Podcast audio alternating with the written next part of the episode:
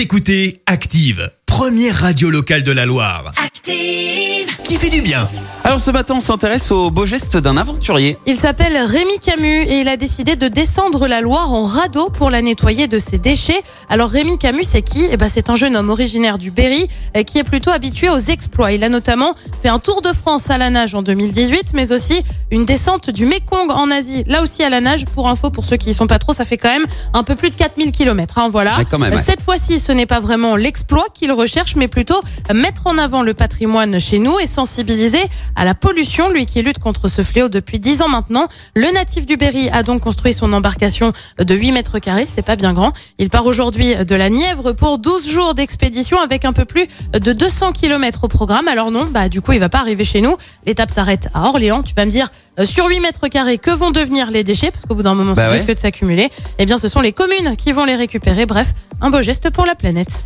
Merci. Vous avez écouté Active Radio, la première radio locale de la Loire. Et vous êtes de plus en plus nombreux à écouter nos podcasts. Nous lisons tous vos avis et consultons chaque note. Active. Retrouvez-nous en direct sur activeradio.com et l'appli Active.